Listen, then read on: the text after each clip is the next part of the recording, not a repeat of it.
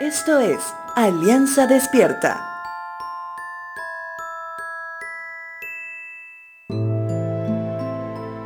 Si buscamos la definición de la palabra Señor en nuestro idioma, vamos a encontrar la definición que dice que es una persona que manda como dueño y con mucha autoridad.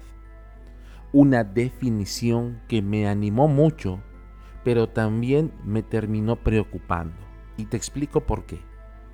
Me preocupó porque si consideramos a Jesús como nuestro Señor, quiere decir que Él es el dueño de nuestra vida y que además tiene la autoridad suficiente para hacer y deshacer en ella. Entonces la pregunta es, ¿Jesús realmente es mi Señor?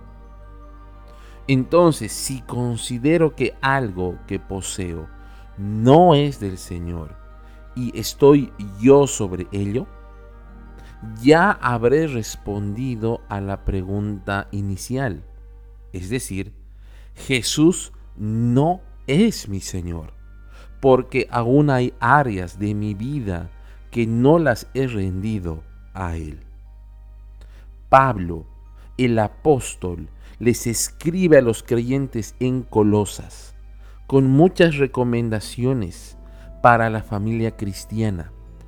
Habla acerca del rol de la esposa, habla acerca del rol del esposo, de los hijos, pero en especial él habla de la actitud que cada uno debe tener. Colosenses capítulo 3, versos 24 y 25 dice lo siguiente. Todo lo que hagan, háganlo de buena gana, como si estuvieran sirviendo al Señor Jesucristo y no a la gente, porque ya saben que Dios les dará en recompensa parte de la herencia que ha prometido a su pueblo. Recuerden que sirven a Cristo, que es su verdadero dueño. Esto hoy que nos lleve a recordar cada día que si le decimos Señor a Jesús, es porque verdaderamente le hemos hecho dueño de nuestras vidas.